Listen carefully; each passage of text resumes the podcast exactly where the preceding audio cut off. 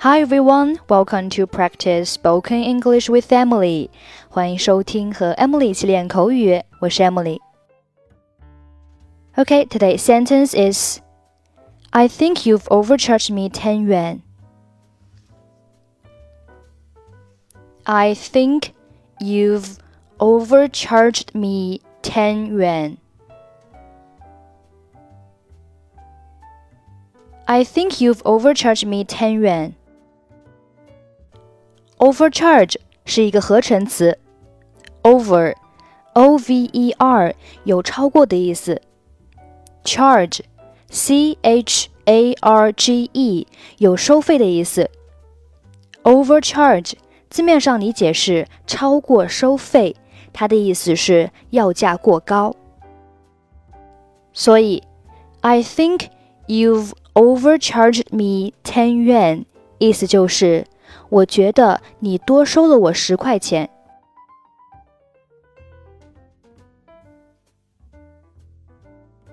请把账单给我好吗？Could I have my bill, please? 好的，先生，我立刻就给您拿过来。给您。Yes, sir. I'll be back right away.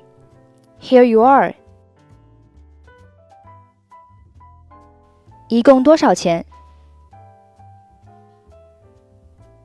How much is it? 总共一百五十元。One hundred and fifty altogether。我觉得不对， 听起来对于我点的东西来说有点太贵了，请再检查一下。Well, I think there's a mistake.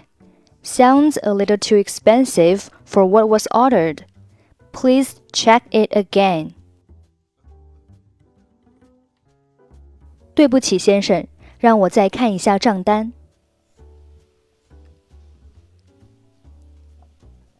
I'm sorry, sir. Let me look at the bill again. 我认为你们多收了我十块钱。I think you've overcharged me ten yuan. 啊，是的，先生，您说的对，对此我向您道歉。 Ah, yes, sir, you're right. I do apologize for it. 没关系。It doesn't matter.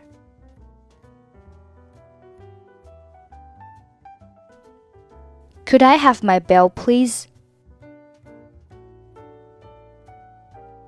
Yes, sir. I'll be back right away. Here you are. How much is it? One hundred and fifty altogether. Well, I think there's a mistake. Sounds a little too expensive for what was ordered. Please check it again. I'm sorry, sir. Let me look at the bill again. I think you've overcharged me 10 yuan. Ah, yes, sir. You're right. I do apologize for it.